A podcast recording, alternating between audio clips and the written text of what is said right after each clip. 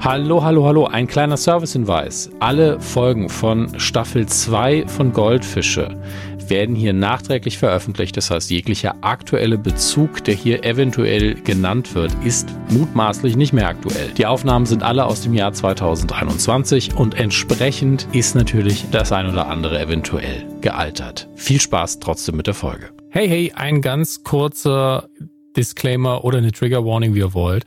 Ähm, heute in Goldfische, alles wunderbar. Ganz tolles Gespräch mit Julian gehabt.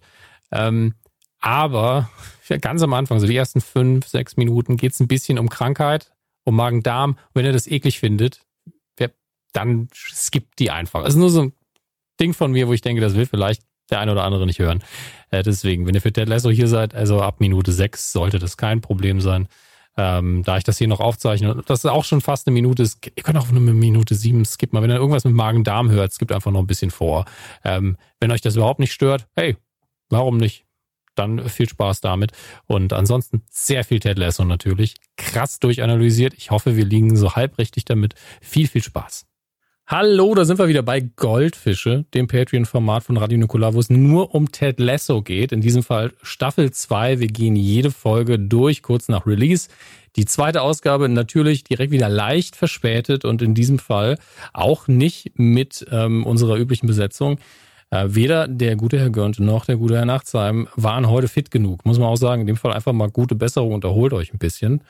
Ähm, war auch eine harte Woche. Ja, wir haben ein Hörspiel released, was uns allen so ein bisschen, äh, uns alle so ein bisschen an die Grenzen gebracht hat. Deswegen haben wir aber heute als äh, Gaststar den heimlichen Star der Credits, der Outtakes bei uns, Julian Daschewski. Hallo Dominik. Der mir sehr schön auf die Mailbox gesprochen hat. Ähm, wie geht's dir, Julian? Mir geht's recht gut. Ich danke dir. Ich bin ein bisschen müde, aber das ist gar nicht schlimm. Müde sein ist auch okay. Dafür ist jetzt auch Wochenende und ähm, ich habe mir fest vorgenommen, einfach mal auszuschlafen. Ich weiß nicht, wie, wie das bei dir ist, aber so dieses aus den Studententagen, das Ausschlafen, das kann ich leider schon lange nicht mehr. Meinst du damit äh, so ein Schlafdefizit aufholen, die man einmal so zehn Stunden pennt und dann ist alles wieder super? Ja, genau. Äh, das ist leider geht das mit der Zeit ein bisschen verloren, weil einfach das Hirn irgendwann marodiert und sagt, nein, langsam stirbst du, mein Freund. Es dauert nur noch ein paar Jahrzehnte. du riechst doch schon die Erde. Wie willst du denn dieses Defizit aufholen? Ja, ich hatte ja tatsächlich mit dem Schnitt eben zu äh, Abenteuer im Rio Raukuland, ich muss selber immer überlegen, wie es genau heißt, äh, hatte ich zwei Tage einfach hab ich durchgearbeitet, weil ich die zwei Tage vorher Gott, äh, ja. Magen-Darm hatte und einfach überhaupt nichts mehr ging. Also deswegen habe ich dann danach, die erste Nacht danach, acht Stunden geschlafen zum ersten Mal seit einer Woche oder so. Ich hatte auch an dem mhm. Abend des Releases hatte ich einen Ruhepuls von 100, einfach die ganze Zeit. Aber so, okay, das, das wird schön, das wird schön. Klingt gesund. Ja, es war sehr gesund. Also ich habe äh, äh, ich, vielleicht mache ich dazu mal noch eine, eine quasi Daily Domme, wo ich ein paar Fragen beantworte, wie da so der Schnitt und die Vorbereitung lief und was das für, ein, für eine Mammutaufgabe war. Also oh, sehr gerne. Würde mich aber interessieren. Äh, für alle Beteiligten, ähm, aber ganz intensiv an zwei Tagen für mich, muss ich, muss ich leider sagen. Ich, hasse mich da so in den Vordergrund zu drücken, aber es, es war zwei Tage lang echt. Nee, glaube ich aber. Also die Schneidarbeit dahinter äh, stelle ich mir äh, horrend vor. Magen-Darm auch so von den, Entschuldigung, von den ja?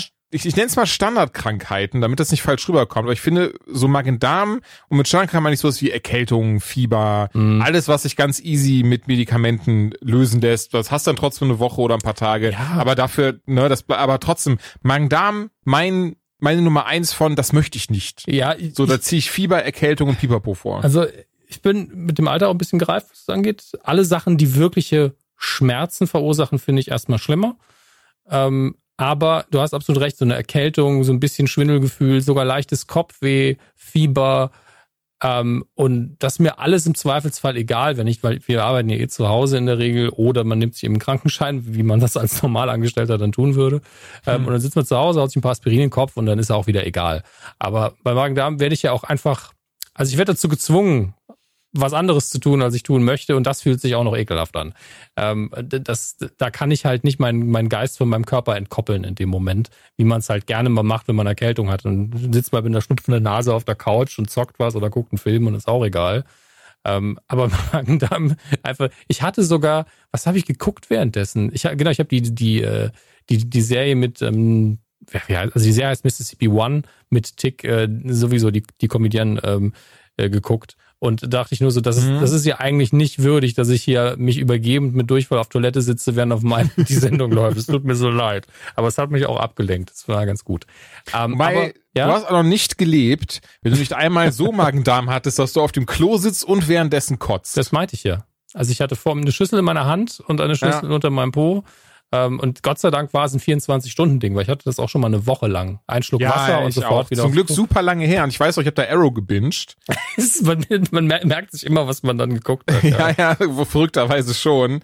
Aber, aber wirklich, die, dieser Moment auf der Schüssel mit Schüssel in der Hand und du weißt, du lebst, so das so. Du weißt, du, du lebst. Du bist gerade so im Zenit des Lebens, weil du spürst deinen ganzen Körper ah. und ne und und Ende. Komm, wollen wir es nicht vertiefen. Ja, ich denke, ich muss auch irgendwie eine Trigger Warning hier an den Anfang packen und dann sagen so ab, ich sag mal so ab Minute sechs geht's dann doch wirklich mal um Ted Lasso Folge zwei von Staffel zwei ähm, die jetzt bei mir gerade zum dritten Mal läuft, zum Hintergrund mit Untertiteln an, ohne Ton, damit ich einfach nochmal so ein bisschen sehe, was läuft. Und ähm, erstmal, Julian ist natürlich auch ein großer Fan von Ted Lasso, sonst wäre er nicht hier. Ja, also ähm, wir haben wirklich eine große Gruppierung an Diamond Dogs, die alle ähm, Ted Lasso abfeuern und viel zu oft gucken, weil es uns einfach emotional total nach vorne bringt und äh, scheiß auf Fußball, ne? Also der Fußballaspekt drin, ja, muss ich auch sagen, objektiv als jemand, der Fußball recht langweilig findet, den verstehe ich. Und, da, und der zeigt auch die schönsten Aspekte davon, dass es einfach ein Sport ist, für den man sich begeistern kann, dass Sportsgeist auch wichtig ist, dass es natürlich auch in dem Bereich des Sportes ein paar Probleme gibt, ähm, aber Probleme sind, äh, also so gesellschaftskritische Probleme sind jetzt nicht der große Teil der Sendung. Ähm, von daher akzeptiert man das, aber man muss ja von Fußball überhaupt keine Ahnung haben und trotzdem das kann man das Ganze lieben. Es ist völlig egal, ob die Leute hier auf ein Fußballspiel machen oder ob das, keine Ahnung, Kammerjäger wären. Ähm, darum geht's einfach nicht. Aber es geht schon ein bisschen um Sportsgeist, das kann man, glaube ich, sagen. Ähm, und gibt jedem, der, glaube ich, den Sport mag, insbesondere dem, dem englischen Fußball, nochmal einen extra Bonus. Das merke ich auch immer von, von dem guten Chris, der dann immer wieder sagt, ah, da war noch was versteckt, hier ist noch eine kleine Anspielung. Ähm, da kommen wir auch zu, er hat mir noch was geschrieben, was ich dann kurz erwähnen kann. Ähm, aber lassen wir dir mal den Vortritt als Gast. Ähm, wie hast du ganz kurz, das nur ganz kurz, mhm. die erste Folge gesehen? Hat die dir gefallen? Ja, nein. Was fandst du besonders gut? Und wie hast du die zweite gesehen? Also ich habe beide Folgen jetzt auch zweimal geschaut, eben gerade nochmal die zweite, auch für die Vorbereitung hier jetzt. Spannenderweise war das lustig, denn ich hatte dir eine Frage gestellt zur zweiten Folge, die mhm. sich dann auftrat, während ich zweites Mal geguckt habe, eben nämlich während ich Essen zubereitet habe, habe ich sie nochmal angemacht. Nicht falsch verstehen, ich würde die Serie niemals nebenher gucken, aber ich finde es total schön, wenn man das einmal geguckt hat mit vollem Bewusstsein, dann die tatsächlich direkt nochmal oder dann, wie ich jetzt aber einen Tag später, dann tatsächlich nebenher nochmal anzumachen, um zusätzliche Dinge zu entdecken, nochmal ein bisschen zu lachen oder auch Pipi in den Augen zu haben. Wie habe ich die geschaut, war die Frage, Entschuldigung. Nein, wie, wie du die erste, nicht im Sinne von ob im Handstand oder nicht, sondern hat den, fandst so. du die erste gut, was hast du daraus mitgenommen und dann ein bisschen detaillierter die zweite. Also ich war so überrascht, wie auch direkt wieder die erste Folge mich voller Kanne abgeholt hat, wie gefühlt jede Szene, jeder Augenblick wertvoll war, weil jeder was zu sagen hatte, dass ich sogar, also für jede Figur mitfiebere oder, oder so gut wie jede Figur von mir aus. Und mein absoluter Liebling ist und bleibt Roy Kent. Mhm. Zudem ich auch, ich gehe mal davon aus, da habt ihr schon drüber gesprochen und das ist, ist jetzt dann für euch alle nicht mehr ein Fun Fact, aber ich habe dann geguckt, wo kennt man den sonst noch irgendwo her und halt eher kleineren UK-Produktionen. Und was ich nicht wusste und nicht vermutet hätte, was ich aber total klasse fand, es ist einfach ein britischer Stand-up-Comedian, Brad Goldstein. Das mhm. wusste ich nicht und das fand ich klasse. Das ein richtig guter und äh, ja total. In, ich habe ein paar YouTube-Clips angeschaut, Alter in Afterlife hat er ja auch eine ganz andere Rolle.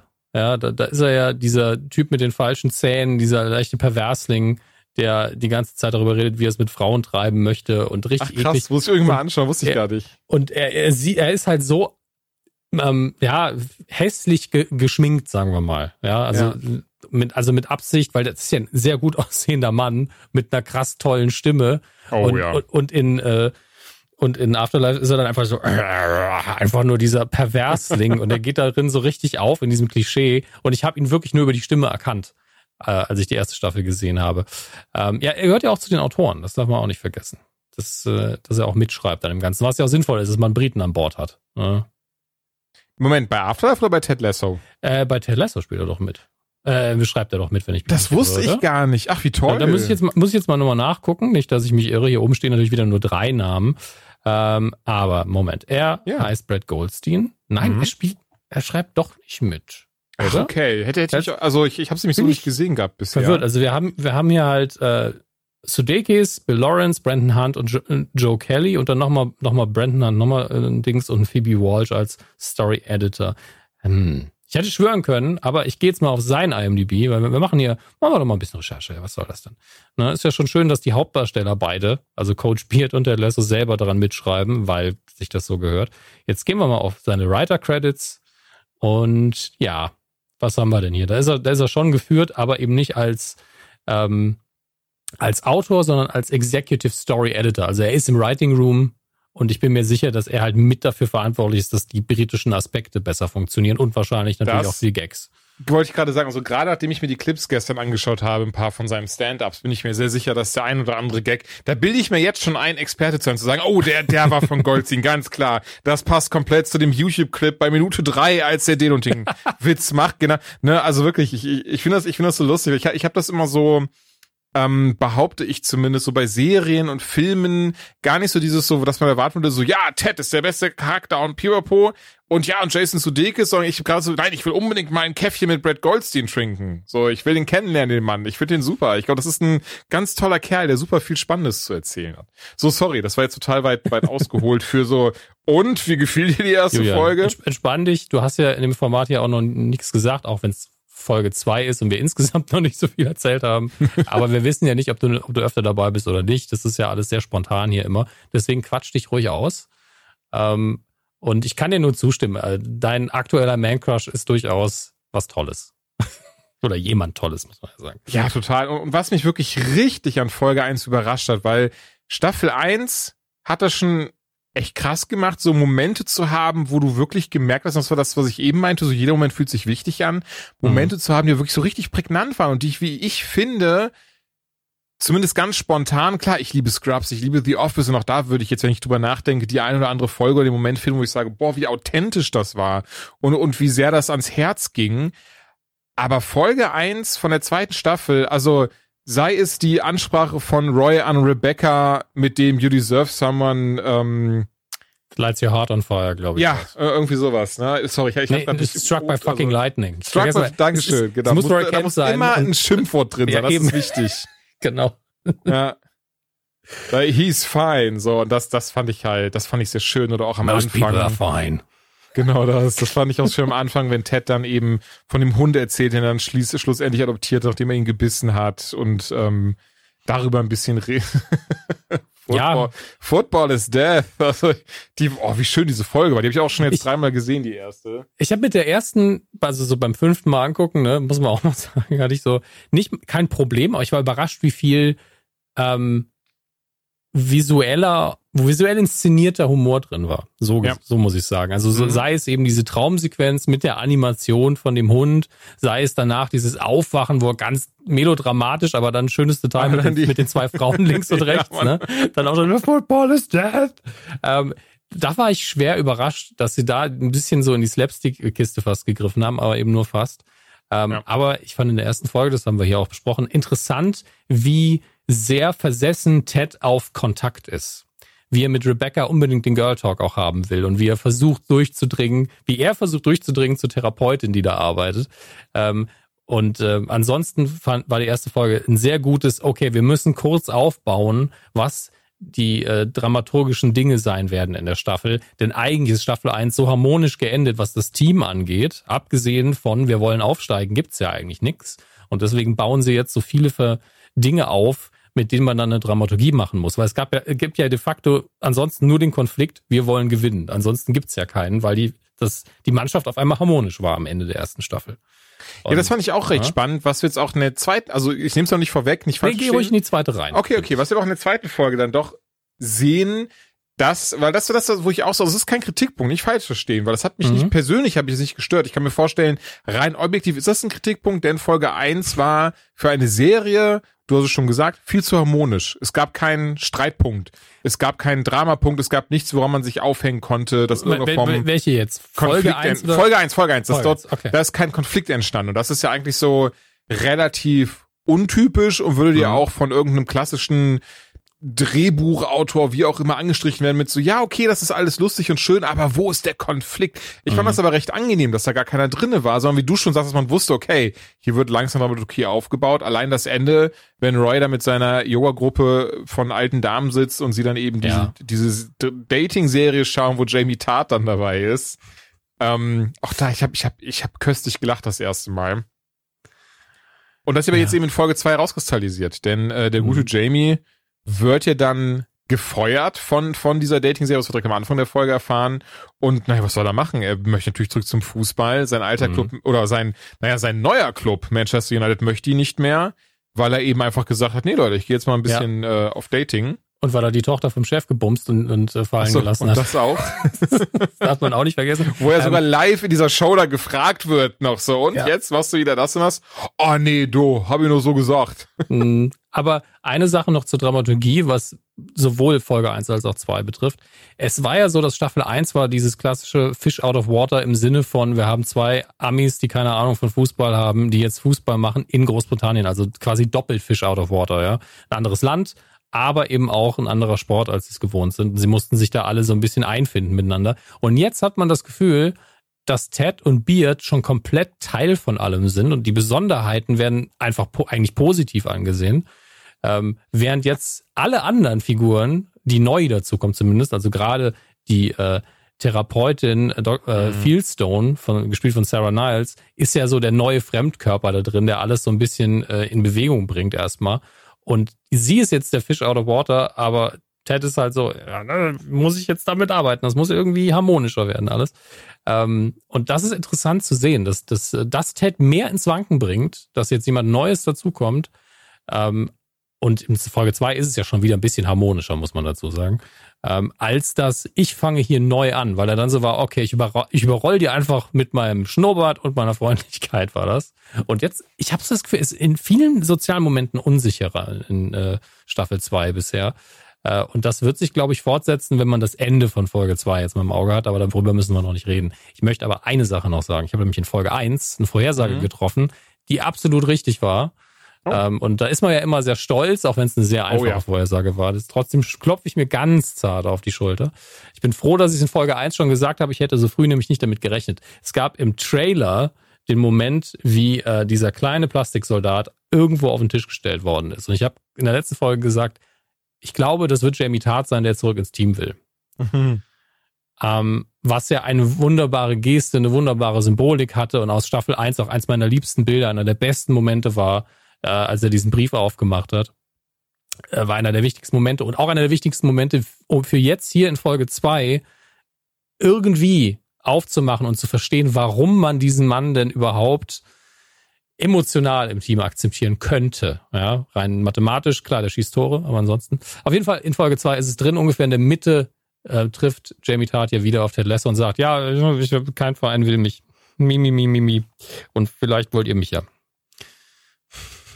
Da möchte ich noch eine viel makabere Vorhersage treffen, weil die Szene finde ich unfassbar wichtig. Ja. A, ich fand sie auch sehr, sehr lustig, da mit diesem so, I, I named him Ted, after mhm. Ted Danson. Liebe ich.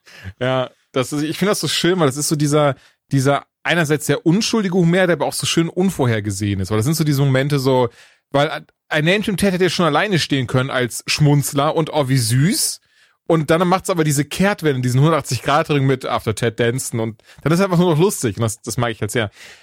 Ähm, was so wichtig ist, warum diese Therapeut, diese Psychotherapeutin eingeführt wurde in der Serie und warum mhm. sich auch Ted so benimmt, wie er sich benimmt, ist bestimmt wegen ihr, denn er möchte nicht über seine Vergangenheit reden. Er, ja. das, ich finde, das kristallisiert sich jetzt gerade, weil du hast es schon gesagt, dieses raus mit diesem Girl Talk und sowas das ist dieses sehr typische, was er macht. Er will, dass es anderen Menschen gut geht. Er möchte andere zum Lachen bringen. Er möchte dafür sorgen, dass an, dass sich andere gut fühlen. Und deswegen, da, ne, da ist ihm sogar recht Girl Talk, wo ich nichts gegen habe, nicht falsch verstehen, aber, ne, mhm. aber einfach mal so, um das mal so was Knie zu brechen, dass eben ähm, auch dafür bereit oder, oder äh, zur Stelle zu sein. Denn ich bin mir sehr sicher, dass er, und das wird sich in Staffel 2, das ist übrigens noch nicht die Vorhersage, sondern das ist das, mhm. ich, was ich denke, was so ist, denn es wird sich, glaube ich, relativ schnell herauskristallisieren oder er wird auch schnell merken, ihm geht es nicht gut. er ne, durch die Scheidung, die er hatte, mhm. durch verschiedene andere Sachen. Denn er sagt ja zum Beispiel wirklich zu Jamie dann auch, und das ist jetzt meine Vorhersage, die wie gesagt sehr makaber ist, also seht mir das bitte nach, weil es ist nicht im Sinne von so, ich hoffe, ich habe damit recht, sondern ich will, viel eher sagen noch, äh, dass ich das, das liest du raus. Das lese ich raus und dass ich unfassbar gut geschrieben finde, weil mhm. Jamie fragt ihn dann, was ist eigentlich mit deinem Vater gewesen? Ist der auch irgendwie hart zu dir gewesen? Und und Ted sagt eigentlich sehr beiläufig und gerade deswegen ist es so wichtig, weil er es so beiläufig sagt, nein, mein Vater war immer um einiges härter zu sich selbst als zu mir.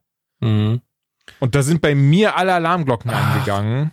Weil er ja auch in Staffel 1 gesagt hat, dass er mit 16, als er 16 war, ist sein Vater gestorben. Genau und, das. Ja, also im mindesten Falle tragischer Tod und der Vater war sehr hart zu sich selbst, was auf den Sohn abfährt. Im schlimmsten Falle eben, dass der Vater sich umgebracht hat, ja. Genau, und das ist meine makabre Vorhersage. Und deswegen haben wir auch diese Psychotherapeutin da, weil das wird mit Sicherheit in der kommenden Folgen diese große Offenbarung sein, wodurch Ted dann gemerkt hat, er muss die Menschen um sich herum glücklich machen, mhm. weil es ansonsten irgendetwas gibt, was sie auffrisst und im schlimmsten Fall sind sie dann nicht mehr in seinem Leben drin. Das finde ja. ich tatsächlich sehr smart geschrieben, weil das ist ein sehr, das ist ein uraltes Problem, ein uraltes Trauma, was mehrere, also was viele Menschen, zum Beispiel gerade Menschen, die an Depressionen erkrankt mit sich rumschleppen, dass sie immer dieses so, hey, wie geht's dir, unterhalten möchten und und mhm. und, und, und, ne? und dann, aber hier zum Beispiel, so, so nicht falsch verstehen, es soll nicht um mich gehen, das ist nicht so im Sinne von so, nee, aber übrigens, Zwinki, zeig, Zwinki, Du kannst ja ruhig sagen, wo deine ähm, Perspektive ähm, herkommt. Das, äh, ne, das aber zum Beispiel, weil ich, ich fand das sehr lustig, ich hatte, ich hatte mal bei einer Vorlesung von meinem ersten Buch, war das auch so, wo ich dann gefragt wurde, so, Moment, du liest uns gerade vor, wie scheiße es dir ging und dieses und jenes,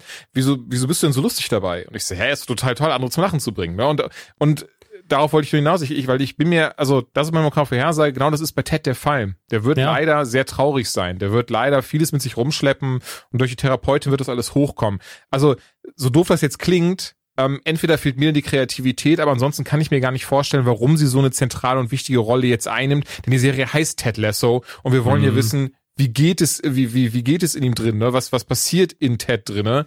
Und dafür ist die Therapeutin perfekt. Ja, ich, ich glaube auch tatsächlich, also es ergibt komplett Sinn. Es ist sehr schlüssig, was du da sagst. Und ich glaube, dass es zumindest in Teilen stimmen wird. Und ich, wenn es genau stimmt, würde es mich überhaupt nicht überraschen.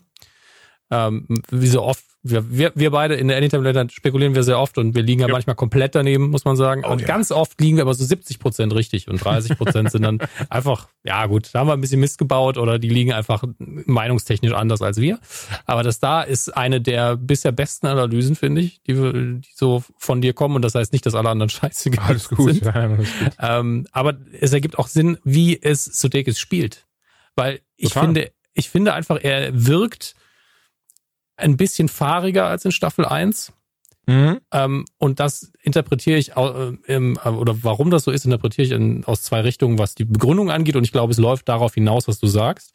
Ähm, nämlich das eine ist, er ist jetzt nicht mehr in einer neuen Aufgabe, denn wenn man eine neue Aufgabe hat, ist man hochmotiviert, sehr konzentriert und guckt sich alles an und ist so, wir machen das so, wir machen das so, wir machen das so. Und dann setzt irgendwann der Alltag ein und man wird so ein bisschen, okay, also der Druck fällt gerade so ein bisschen ab und dann wird man ein bisschen weniger konzentriert, weil man sich ja auch entspannen muss. Mhm. Ähm, und das andere ist, ich bin, das habe ich in Folge 1 von Goldfischen schon gesagt, festen Überzeugung, dass er sehr, sehr alleine ist. Also abgesehen von Coach Beard hat er ja da niemanden und letztlich nie, wirklich niemanden, niemanden, der nicht irgendwie äh, mit, dem, mit dem Verein zu tun hat. Also wir sehen ihn nur in seiner Bude, in dieser Staffel bisher gar nicht, im Pub, was zum Verein fast schon gehört, oder im Verein oder auf dem Feld oder in Pressesituationen, der hat nur seinen Job da gerade. Und auch deshalb ist jeder, der da zu ihm gehört, ihm sau wichtig. Und wie du schon sagst, das ist ein ähnliches Phänomen, wie wenn man, ähm, man sieht ein Kind, ein Kind stößt sich's Knie.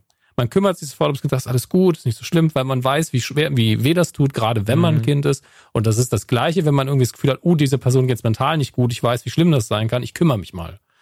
Ähm, das ja. ist, glaube ich, auch so ein Helfersyndrom-Reflex oder sonst was. Fachbegriffe bitte hier einfügen, ich bin auch nur ein Laie. Ähm, Helfersyndrom richtig. Ja, und äh, das, das lese ich auch alles bei ihm raus. Also Helfer- und Heldensyndrom, äh, das äh, wird man bei Ted Lasso, glaube ich, also jeder Amateurpsychologe würde sagen, ja, hat er auf jeden Fall. ähm, und ich denke auch, dass wir hier so die, die Problematik einer, eines extrem optimistischen Lebensstils noch ein bisschen äh, ausexerziert bekommen ähm, was daran aber auch gut ist an dieser Einstellung vielleicht thematisiert bekommen, also was die Probleme und die Vorteile sind.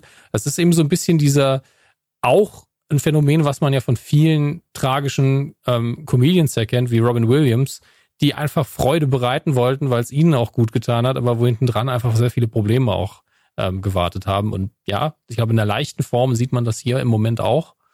Und wenn das alles stimmt, was wir jetzt gesagt haben, dann spielt Sudeikis das im Hinblick auf den Rest der Staffel unfassbar smart.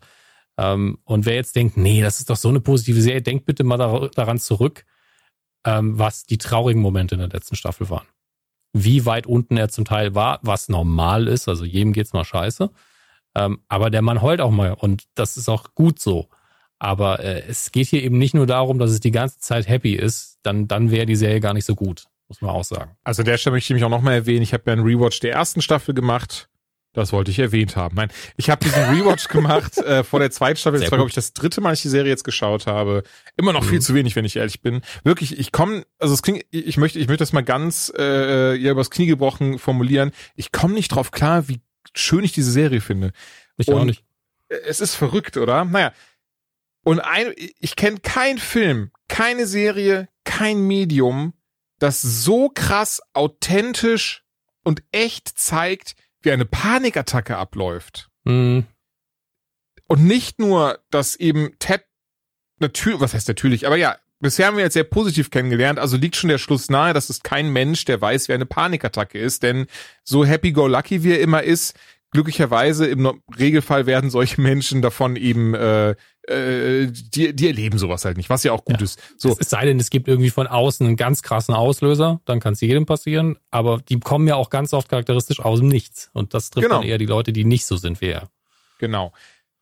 Und da hat er eben diese, und allein, ich weiß noch, als ich das erste Mal geguckt habe, saß ich da und natürlich auch wieder so ein bisschen, weil ich es halt auch selbst kenne, aber saß da mal so, boah, Alter, das, wie krass das ist. Also da muss hundertprozentig jemand gesessen haben oder für mich auch mehrere Menschen im Writer Room, die halt genau wissen, wie das ist, aber die dann auch wirklich die Möglichkeit haben, das so auf Papier zu bannen, dass ein Jason Sudeikis und ich merke gerade, vielleicht war er es ja sogar selbst. Mhm. Vielleicht weiß er ja sogar, wie das ist, denn ich habe erst letztens, könnte ich schwören, gelesen zu haben, dass er auch ein bisschen mit mentalen Problemen zu kämpfen hat. Vielleicht weiß er das ja sogar, wie es ist.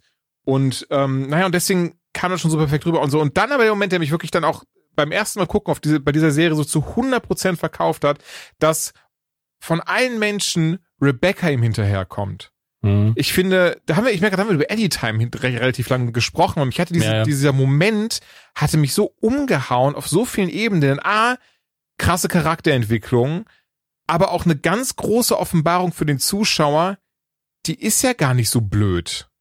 Die ist ja gar nicht, ne? Das ist gar kein, nee, gar kein eiskalter nicht. Roboter. Ja gut, aber das weißt du ja bis dahin noch nicht, wenn du die erste Staffel ja. schaust. Du hast ja nur dieses so, okay, haha, ich heuer den an, um Rache an meinem Ehemann zu nehmen. Und du bist noch so, äh, Ja, das okay. war ja die, die große Stärke von Staffel 1, dass es keine krass schwarz-weißen Figuren gab, genau. dass jeder, der gewirkt hat wie ein Bösewicht, einfach nur ein Antagonist war für eine Zeit und dass alles Personen sind. Und äh, das sehe ich jetzt in Staffel 2 im Moment so ein bisschen gedreht, zum Beispiel bei Ned, mhm. der, der nicht mehr so nett ist, seit er halt ein bisschen Macht hat und sich ein bisschen wie ein Bully benimmt, aber ja. das nicht noch nicht reflektiert, aber ihm bisher auch noch keiner in die in die Parade gefahren ist, außer die Tatsache, dass man ihm äh, halt seinem Nachfolger erlaubt hat, doch zum 50. Geburtstag seiner Mutter mal früher nach Hause zu gehen.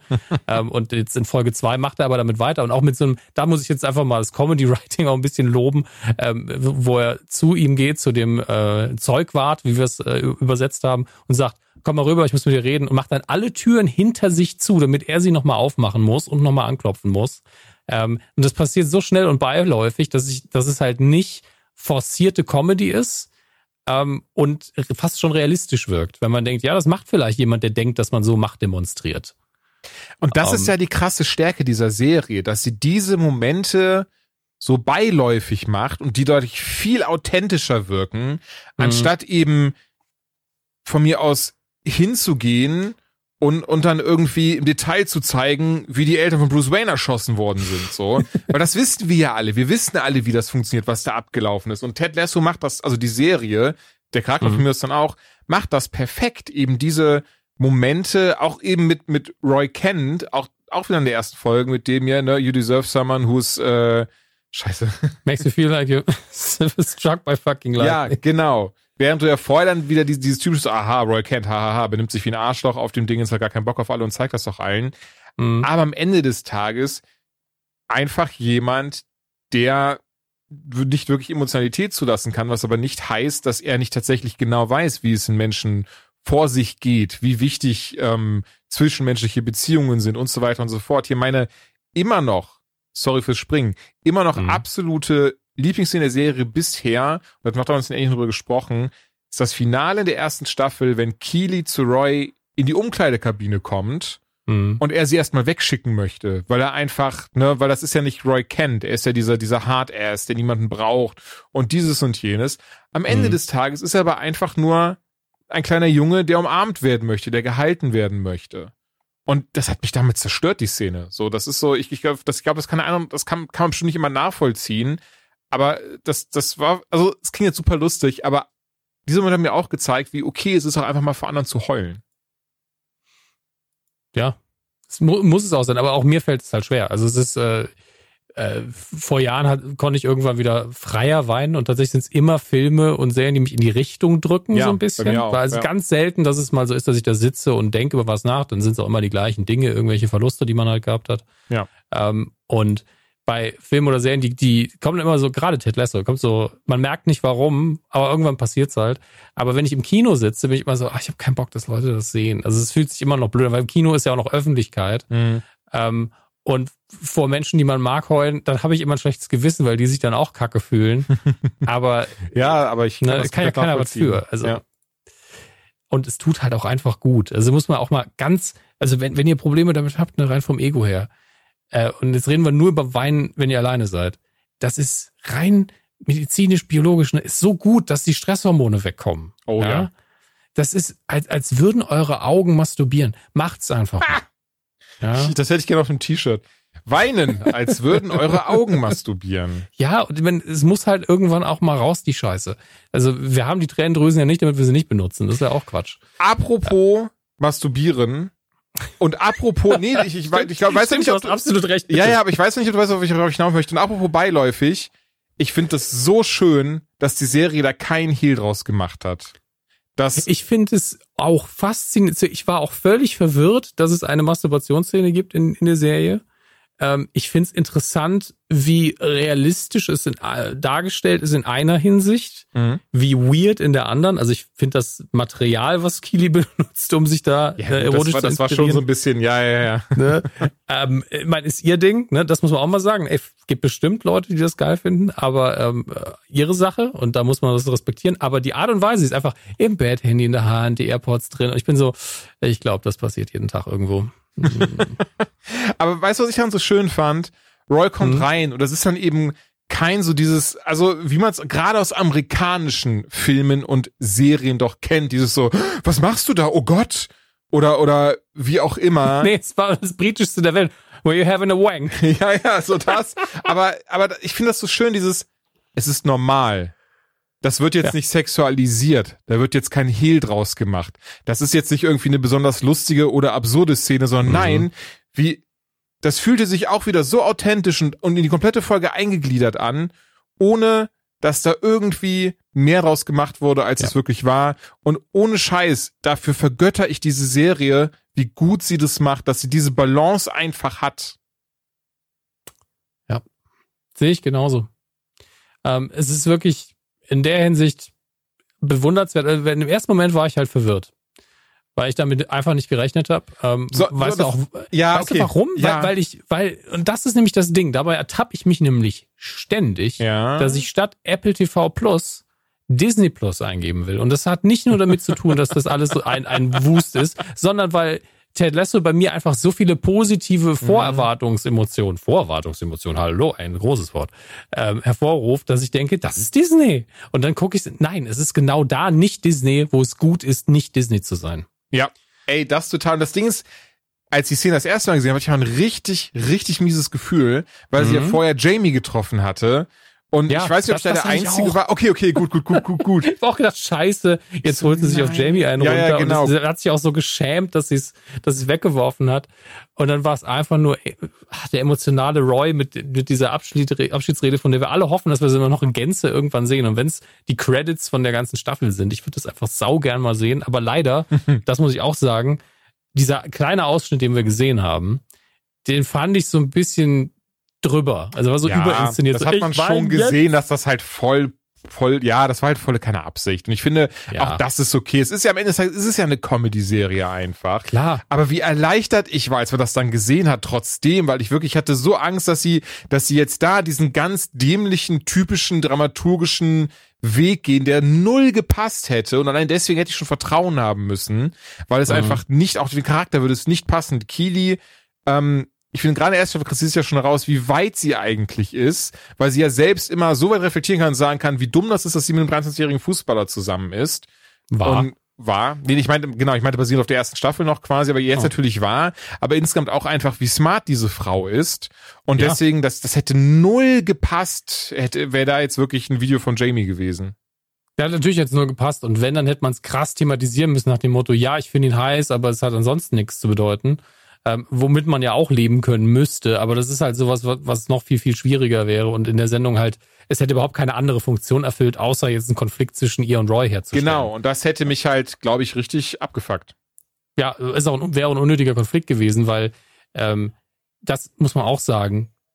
Die Beziehungen werden auch in der Hinsicht smart geschrieben, weil du hast zwar gesagt, natürlich ergibt es irgendwie keinen Sinn, aber man versteht auch, dass sie mit ihm zusammen ist, weil sie auf dem Papier haben sie gut zusammengepasst, weil sie halt so eine Social Media Tante ist und hier und da, ohne dass sie blöd ist, sondern einfach, das ist ihre Welt. Ja. Ja. Ein bisschen nach vorne stellen, ein bisschen Showbiz, das aber smart gemacht. Und klar, da ergibt es Sinn, dass sie sich mit einem Fußballer, der dann auch noch gut aussieht, nicht total dumm ist, sondern einfach nur charakterliche Schwächen hat, ähm, zusammentut. Auch wenn der jünger ist, doch scheißegal.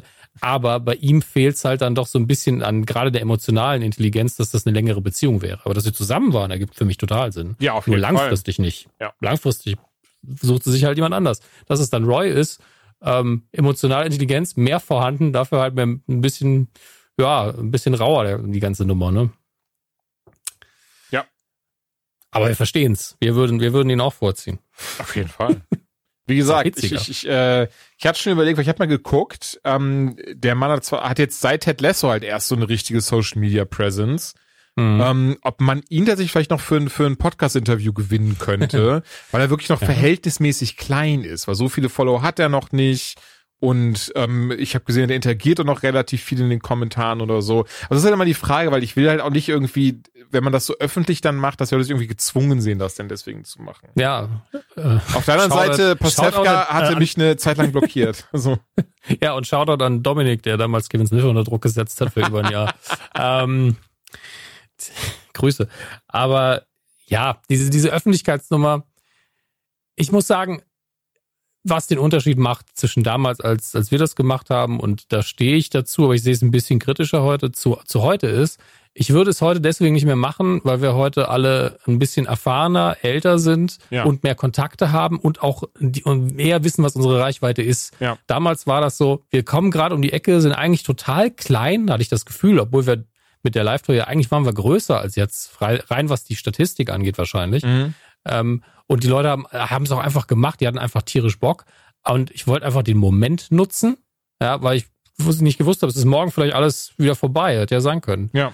Ähm, und das hat ja dann zumindest langfristig auch funktioniert. Aber heute wäre ich so, ey, das, was ich damals danach gemacht habe, ich telefoniere im Zweifelsfall nochmal das Management ab und versuche hier rum und darum und lieber mal Leute fragen, die, die, die die normalen Gatekeeper sind für sowas. Aber wenn man ein kleines, richtig kleines, junges Projekt ist, die einfach sagen, ey, wir wollen das irgendwie hinkriegen, dann macht es doch, dann fragt doch einfach so. Ähm, tut ja nicht weh im Endeffekt. Also einfach mal auf Twitter einen freundlichen, nicht Shitstorm, sondern einen freundlichen Request-Storm haben, ist doch viel geiler, als wenn die Leute nur wieder schreien, hey, E-Man, ist, du hast E-Man versaut. Ja, also da ist man doch froh, wenn die Leute was von einem hören wollen. Müssen wir Naja. noch drüber reden, aber jetzt nicht hier. Nicht hier, nein. Also die, die He-Man-Debatte, die, die wird noch weite Kreise ziehen in der normalen Folge Nukular, in der normalen Folge Anytime. Das, äh, da, da werden, da wird Fankultur noch mal bis zum Ende durchdiskutiert werden müssen. Heieiei. Und was ich auch noch Ted Lasso. Ted Lasso, was ich auch noch sehr wichtig finde, merke ich gerade, und, und eben ähm, mit dem einhergeht, was ich meinte. Es, es gab noch einen Moment in der Serie, wo eben dann doch sehr, also vielleicht dichte ich da viel rein, aber A fand ich sehr Mhm. schön, als Ted dann nochmal mit der Therapeutin spricht, nachdem sie ja das Fußballspiel äh, beobachtet hat. Das Training, das, ja. Entschuldigung, das Fußballspiel, Training, ja, ja, ne, Fußball, yay. Ähm, das, das Training halt beobachtet hat. Oh, wie lustig das doch war. she coming closer? Na, it's an optical illusion. Und sie ist tatsächlich jedes Mal ein paar, also ich, oh, auch das wieder, ich habe mich gekugelt. Also ich finde das so schön.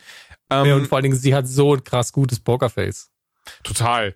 Ich, ich frage mich auch, ob sie schon mehr über Ted weiß, vielleicht irgendwie durch seine Akten, durch jemand anderen. Denn nee, wir haben nee, ja das, dann. Das ist doch moralisch eher verwerflich für eine Therapeutin, oder? Ja, pass auf, pass auf. Ähm, es geht mir nicht mehr darum im Sinne von, dass sie das hintenrum gemacht hat oder sowas. Aber mhm. ich kann mir schon vorstellen, dass du in irgendeiner Art und Weise in unserer Welt existiert er jetzt nicht, aber wenn man jetzt Ted Lasso googeln würde, hast ja bestimmt, haben sie ja bestimmt in, in der Welt eine Wikipedia-Seite mittlerweile. Ja, die Scheidung wird ihr bekannt sein zum Beispiel. Sowas, und dass genau. er einen Sohn hat, der in den USA lebt, auch. Also so grobe familiäre Umstände und auch wie seine Karriere zustande kam, ja. das wird sie alles wissen. Naja, und weil ich finde, auch hier wieder sagt sie, sagt sie ziemlich wichtige Sachen zu ihm, wenn sie dann, dann zusammen sprechen wo, wo man dann auch wieder sortieren müsste, so ein bisschen. Ich glaube, für diese Serie könntest du auch so krasse Dissertation oder zumindest so eine Masterarbeit schreiben oder sowas. Ja, ähm, ja. Alles, was so, so auf psychologischer Ebene ähm, passiert. Ähm, naja, und, und zwar sagt sie dann einmal zu, zu ihm, ne, uh, heavy is the head that wears. Was sagt sie? Sagt sie auch Crown oder was war das? Uh, the Visor. Äh, the Visor. The Visor, ja. Genau. Weil er halt ne? ähm, beim Training immer den, äh, diesen total hässlichen genau, genau. Tennishut genau. trägt, ja.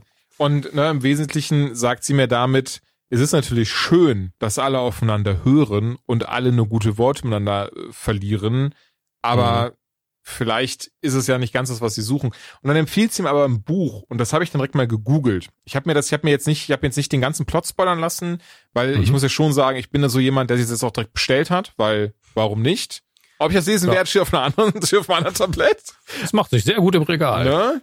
Ähm, naja, und zwar fragt er sie dann nämlich, ob er sie halt dann doch Doc nennen dürfte und sie sagt, weißt du was, Ted, gerne, was auch eine sehr schöne Szene war und auch so ein bisschen das dann, wo ich dachte, warum mag sie eigentlich nicht? Das ist es gar nicht. Sie wollten einfach erstmal richtig kennenlernen. Sie wollte wissen, ist er wirklich so freundlich? Und das ist ja dann, das kristallisiert sich ja in diesem Gespräch raus, weil sie dann sagt so, ey, tatsächlich, du, du bist, wie du bist.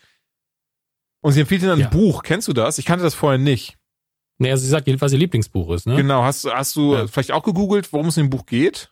Nee, tatsächlich nicht. Okay, pass auf. So, und dann habe ich mich gleich geguckt. Das heißt das Buch The Prince of Tides. Also ja. der Prinz der Gezeiten oder sowas würde würd ich es übersetzen. Ähm, Wenn es mit T-I-D-E-S ist schon, ansonsten sind sie Schrumpfhosen. Nee, nee, nicht die Schrumpfhosen. Nee, nee, genau. Es ist schon der T-I-D-E-S. Also, oder, oder der Gezeitenprinz, wie auch immer. Ich, kann, ich ja, weiß nicht, wie es ja. im Deutschen heißt. Keine Ahnung. Ähm, oder wie es übersetzt wurde. Ist ja auch vollkommen egal. Und ich habe mir nur zumindest die, die, den Einband durchgelesen. Autor, Autorin ist? Ah, Entschuldigung. Der Autor ist Pat Conroy. Okay. 1986 ist das Buch original äh, erschienen. Und ah, ist jünger als ich, kann nur Schrott sein. und nur, nur für den Gag, meine Damen und Herren, ich mein's nicht ernst. Mhm. Und da geht's nämlich eben darum, dass ein, ein ehemaliger Fußballspieler, der verarbeitet immer noch sein Trauma, was er bisher, naja, nicht verarbeitet hat und was jetzt so langsam ja wieder an die Oberfläche kommt und eben seine Fußballkarriere bedroht weil sich mhm. nämlich äh, eine Person, die ihm nahe stand, äh, umgebracht hat, als er jung war. Uh. Und deswegen meinst du auch, dass sie vielleicht mehr weiß, kombiniert mit der Theorie, genau. die du vorher hattest, mit dem Selbstmord des Vaters. Ja, das äh, passt alles sehr gut in deine in deine Gesamtverschwörungstheorie. Ne? Und da das war, weil ich jetzt, weil das war dann so, das waren schon, als ich hatte die Folge gesehen war, so, ah, okay, krass. Also wenn, also wenn wir das wirklich nur ein Beiläufer Kommentar finden, was ich wirklich nicht glaube, weil das das macht die Serie nicht. In gefühlt alles, was gesagt wird, außen vor, wenn es wirklich ganz offensichtlich ein Gag ist, hatten mhm. irgendeiner Form eine Bewandtnis in so wichtigen Szenen. Und ne, deswegen, my father was always harder on himself than he was on me. Naja, und sie empfiehlt ihm eben dieses Buch. Und ganz ehrlich, sie muss es ja gar nicht wissen, aber das ist trotzdem für den Zuschauer eben so ein bisschen Foreshadowing. Du hast absolut recht, Julian. Ich war nur ganz kurz abgelenkt. Ähm, weißt du, woran, an wen sie mich erinnert? Und jetzt äh, bitte nicht irgendwie jemand schreien, ja, weil sie auch schwarz ist. Ähm, nein, in ihrer Rolle, ihrer Funktion, mhm. ihrem Beruf und aber auch die, Fun die Art und Weise, wie sie eine Therapeutin spielt. Ja. Erinnert mich an ein, es gibt eine Staffel Dr. House, eine der späten Staffeln, wo er ja in, äh, in eine Heilanstalt kommt. Ja. Und der ähm, behandelnde Oberarzt oder wer immer das war, der hat das auch so gemacht. Er war sehr konsequent, sehr ruhig, sehr auf den Punkt. Ähm, hat immer wieder äh, Kontra gegeben, wenn es sein musste, war aber auch ganz offen und gesagt, ne, so und so sieht's aus und sie können sich hier nicht rausquatschen. War natürlich eine andere Situation, war in der Anstalt natürlich schon und sie ist ja hier, sie arbeitet ja mit. Ähm, mhm. Und sie erinnert mich in der Hinsicht aber auch daran, ganz behutsam, beobachtend. Mhm, stimmt. Ähm, und das ist ja auch ein Zeichen tatsächlich. Also äh, nie, äh, ganz ehrlich, ich glaube, niemand möchte einen Therapeuten, der die ganze Zeit quatscht. Also das darum geht's ja nicht. Also wir könnten das, glaube ich, nicht machen, weil wir werden die ganze Zeit so, wissen Sie, an was mich das erinnert? Und dann haben sie einfach ein Drei-Stunden-Gespräch und äh, die, der Patient hat nichts gesagt. Und wir sind so, war doch gut, war doch gut heute. Das können wir als Podcast Haben, haben Sie gut Fortschritt gemacht, also äh, Glückwunsch. Wie heißen ja, Sie also nochmal? Herr, Frau äh, Dings hier, ja, ne? ja. Stromberg-mäßig, sehr gut. Ähm, aber ja, die, die Therapeutin ist, glaube ich, letztlich die Schlüsselfigur in dieser Staffel. Auf jeden ich glaube, darauf können wir uns einigen. Ja. Ähm, und sie, sie ist mir auch das klingt jetzt so blöd, also aus Kinderperspektive, wenn man das naiv guckt, guckt man ja Folge 1 und denkt so, die ist böse, die mag Ted Lasso nicht. Ja. Ähm, und dann guckt man Folge 2 und ist so, die ist gar nicht böse, die ist eigentlich voll lieb, die hat in einem Buch empfohlen. ja, und deswegen kann man ja aus Kinderperspektive sagen, ja, sie wird direkt viel, viel sympathischer. Ähm, und man weiß, warum sie da sind. Ich glaube, einer der Unterschiede ist, in, in Folge 1 wusste sie auch selber nicht, bin ich hier nur, um jetzt hier Danny Rojas von, von seinem Problem zu heilen und bin dann wieder weg oder bleibe ich hier länger, was sie wahrscheinlich auch für sinnvoll erachtet hat, weil was bringt denn bitte eine Woche lang äh, einem Fußballer sagen, du wirst nicht immer einen Hund totschießen, wenn du ein Tor schießt? Ja. ähm, da liegen ja wahrscheinlich auch andere Probleme begraben irgendwo. Ähm, und man hat ja direkt gesehen, ey, es lohnt sich. Also das war so der kleine dramaturgische Kniff in der ersten Folge gegen Ende zu sagen, ey, da gehen ganz viele hin und jeder hat, jetzt hat ja auch jeder ein Problem, sind wir mal ehrlich. Ähm, und es bringt dann echt was und sie ist wirklich gut in ihrem Job und dann ergibt es Sinn, dass man in Folge zwei neues Büro für Higgins suchen muss, was ich immer so ein bisschen traurig finde. Also, dass der so wirklich sein offensichtlich, und das finde ich auch, das ist dieses Auge fürs Detail, was in jedem Bereich der Produktion einfach greift, dass in mhm. seinem Büro dieses alte Schild hängt vom Stadion von ihm, von ihnen, äh, von Richmond, was einfach für mich nur suggeriert, der ist wirklich ein Hardcore-Richmond-Fan, immer schon gewesen, hat eigentlich seinen Traumberuf, hat sein Büro so dekoriert, kann natürlich auch vom Vorgänger sein und er ist faul, aber das, das wäre das wäre blöd. Ja, wir interpretieren die Kulisse einfach mal so, als wäre es ein Charakter in der in der Serie. Und dass er das Büro dann opfert, das ist also Higgins ist einfach dieser Typ. Mir ist der Verein wichtig, richtig, richtig wichtig. Und das ähm, macht ihn mit sympathisch und dass man jetzt irgendwie unten nochmal ein Büro für ihn sucht, das finde ich alles ein bisschen seltsam. Warum hat man nicht ein Büro für die Therapeutin gesucht? Ähm, aber da muss es wohl schnell gehen. Und da hat Higgins gesagt, ja, hier, mein Büro braucht ja keiner außer mir. Finde ich schon krass. Weiß nicht, wie du dazu stehst. Ja, äh, nein, total. Alles, was du sagst. Ich, äh, ich glaube, ich merke, das wäre nur Wiederholung, was du gesagt hast. Nee, du, das, ich glaube, das ist so ein Point, dieses Hingebungsvolle, was er hat und dass er den Verein so liebt und dass er eben möchte, dass es, dass es da weitergeht, dass, dass es, ähm, äh, ja, den Spielern geholfen wird. Was aber auch bei ich gerade wichtig sein kann, ist, mhm. dass äh, die Charakterentwicklung für Nate weil jetzt hat er da ja, jemanden, der ihm wahrscheinlich dann mitbekommt, wenn er irgendwie den, den, den Typen zusammenpfeift, dessen Job er vorher hatte, den Zeugwart. Ja, es ist halt die Frage, wer wird das übernehmen? Wer wird Nate sagen, ey, du musst mit dem anders umgehen? Wer wird das machen? Also es könnte Weil, jeder tun. Ne? Das, das auf jeden Fall, aber ich kann mir jetzt schon vorstellen, dass das dann Absicht war, damit sie eben diese beiden jetzt zusammenführen und da auch, ich glaube, der Higgins ist kein kein Charakter für Konflikt, für Drama, aber dass er mhm. trotzdem trotzdem ihm dem Nate mal beiseite nimmt und, und, und ihm irgendwie ne, so einen klugen Spruch rein oder mit auf dem Weg ach, gibt. Du, und ach, du meinst, es war nicht, nicht nur eine Idee der Autoren, sondern auch eine Idee von, von Lesse und Beard, dass die gesagt haben, setz mal Higgins neben genau. dass der das so ein bisschen auffällt. Das genau, ist, genau, das genau. smart, ja.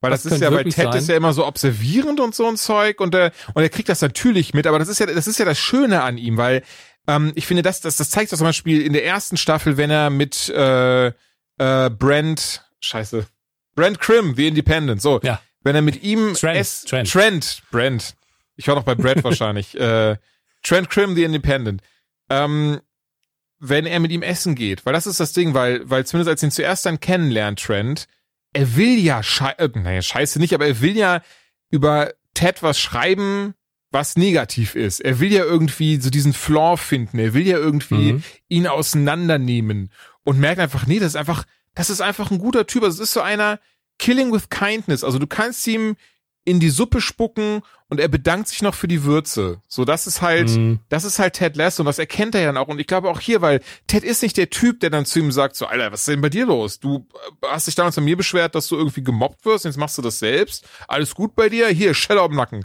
Sondern viel eher ist halt. ja gut, das kann man auch anders regeln, aber. Ja, ja, klar, nein. Easy. Aber viel eher ist halt wirklich dieses nur, er, er sieht das von außen und ist so, okay, wie, was, wie können wir diese Situation jetzt eben dafür sorgen, dass auch Nate von selbst wieder drauf kommt, so, dass es eben nicht keine unangenehme Situation ja. entstehen, aber auch die Figur oder viel eher die Menschen in seinem Leben wirklich wachsen, weil sie wachsen möchten und nicht, weil, zum Beispiel, ich merke gerade, mit Higgins war doch auch eine super schöne Szene, mhm. wie er dann eben ähm, ne, äh, zu, zu ihm sagt, so, ja, dann äh, warum hast du mir nicht Bescheid gesagt, Higgins?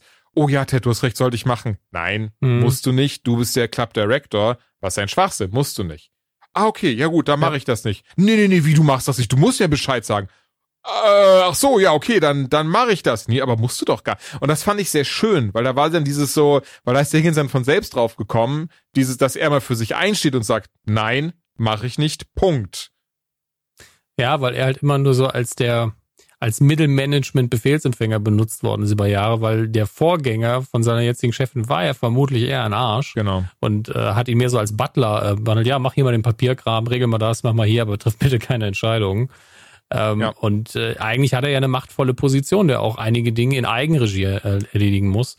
Und ähm, gleichzeitig ist er aber jemand, der jeden gut behandelt. Also ist er zu jedem ja, nett. Total. Und deswegen ist es halt perfekt, dass er eben dann zu mal zu Nate dann eben das ihm sagen kann. Und wahrscheinlich auch in irgendeiner Form mit einer Metapher oder wie auch immer dann da äh, bei ihm steht irgendwie sowas so, äh, ist es nicht lustig, wie sie dich damals dann behandelt haben und guck mal, wo du jetzt bist. Zum Glück bist du immer nett und freundlich geblieben. Irgendwie so kann ich weiß, was ich meine, dass das dann und dass er dann merkt, ups, ja, ich denke auch, dass, dass Higgins im Zweifelsfall einfach nur die richtigen Fragen stellen wird. So, meinst du, das war jetzt die sinnvolle Art und Weise, mit ihm umzugehen?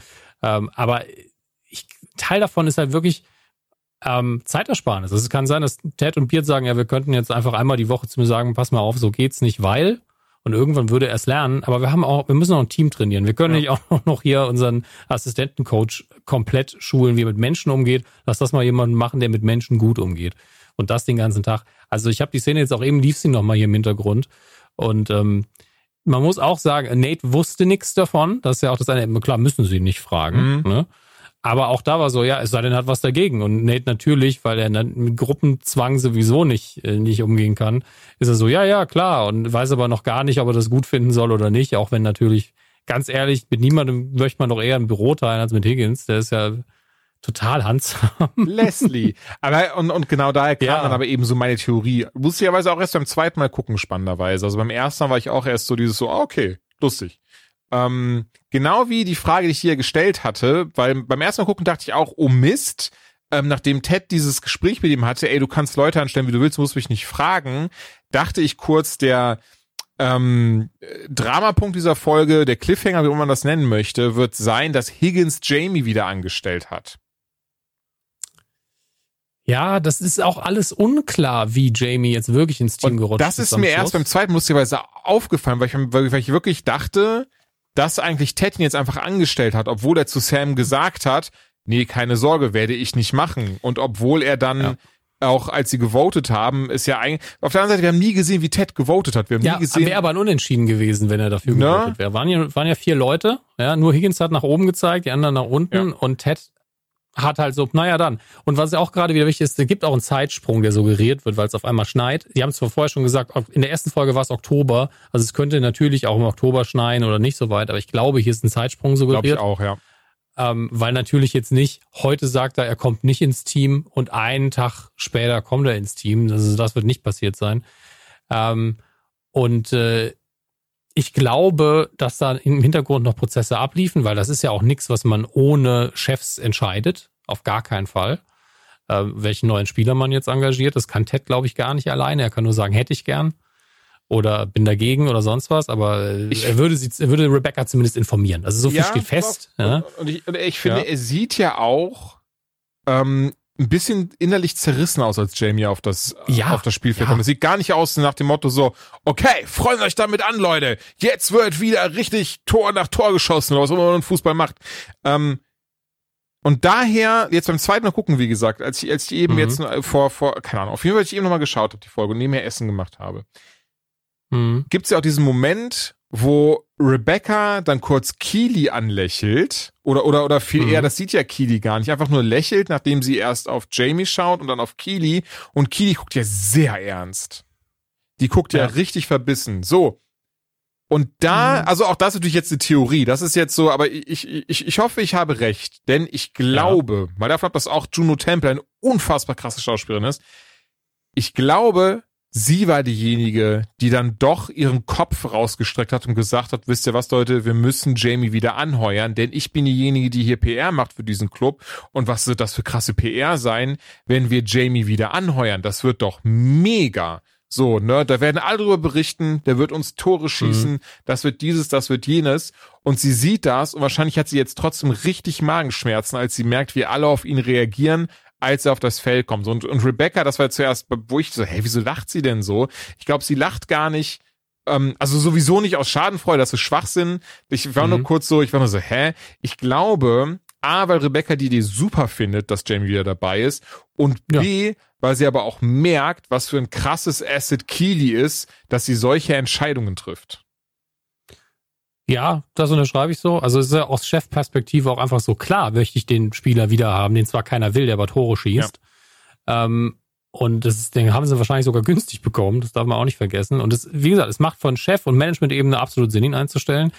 Die Frage, die im Raum steht, das heißt nicht, dass es die Folge schlecht macht, weil es ist ja quasi ein Cliffhanger, und zwar auf ganz vielen Ebenen. Mhm ähm, ist, warum hat Ted das nicht vorher und anders mit dem Team kommuniziert? Weil mir fallen direkt drei, vier Sachen ein, die, die ein Ted Lasso da bringen kann, indem er zur Beziehung zu dem Vater von ihm erzählt oder dass er sich vorher im, in der Umkleide vielleicht erstmal alle zusammen mit äh, Jamie Tart unterhalten und dann sagen, was zwischen ihnen steht, was Probleme sind. Also wirklich so eine kleine Gruppentherapie quasi, ja. dass man sagt, ey Leute, wir, wir brauchen, also unterm Strich, wir wollen ein geiles Team sein, wir sind ein geiles Team, wir wollen aber auch gewinnen. Und hier ist jemand, der zu uns zurück möchte. Das heißt, er muss sich beweisen, dass er uns, mit uns gut umgeht. Dass man das nicht vorher macht. Da ist halt die Frage, warum ist das nicht passiert?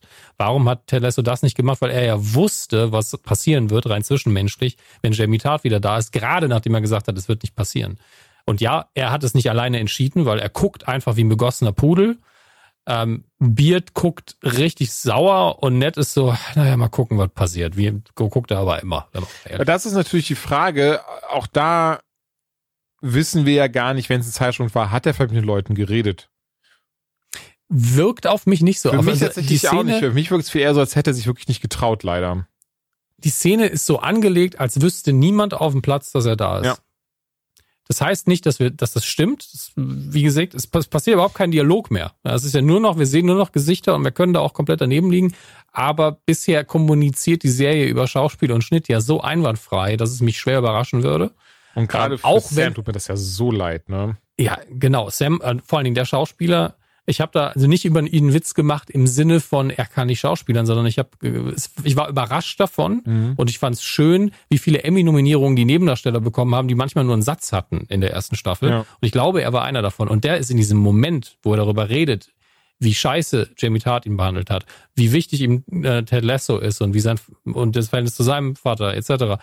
Das war so gut gespielt und so schön, ja, dass du wirklich da sitzt am Ende und deswegen war die Szene auch wichtig und bist so, ah fuck, der arme Junge.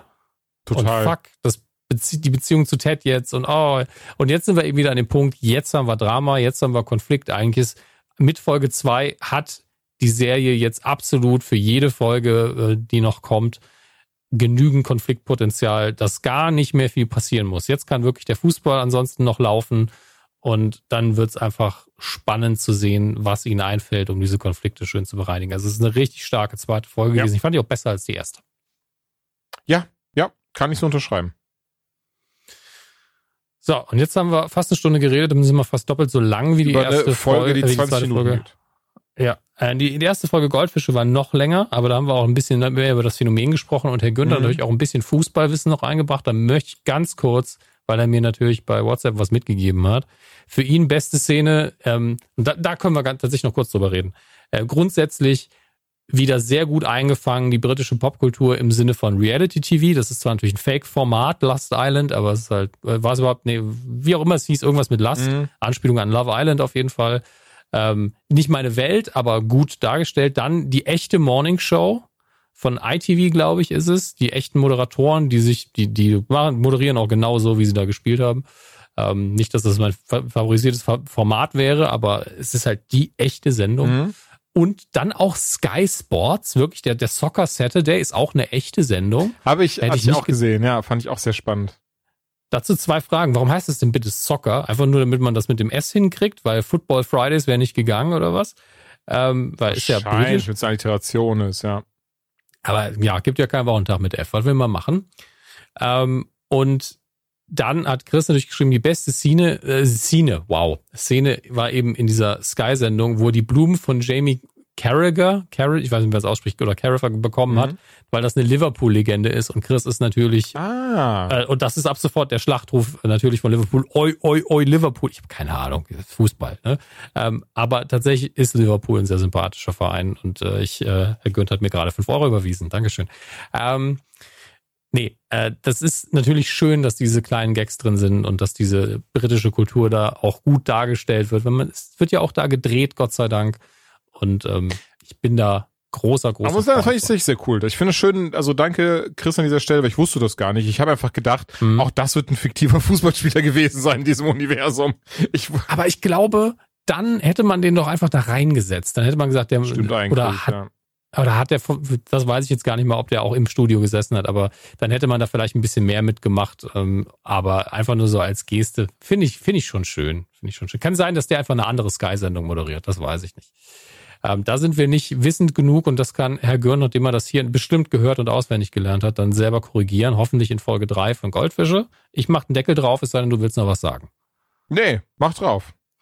Sehr gut. Dann kommt jetzt der Deckel auf das Goldfischglas. Und äh, wir hören uns ungefähr in einer Woche wieder auf Patreon. Ähm, sagt es euren Freunden, wenn sie Ted Lasso lieben und äh, sagt es ihnen nicht, wenn sie eh schon wissen, dass das hier existiert. Das hat keinen Sinn ergeben, aber ihr fandet es trotzdem gut. Ich bin Dominik Hammes. Tschüss. Tschüss.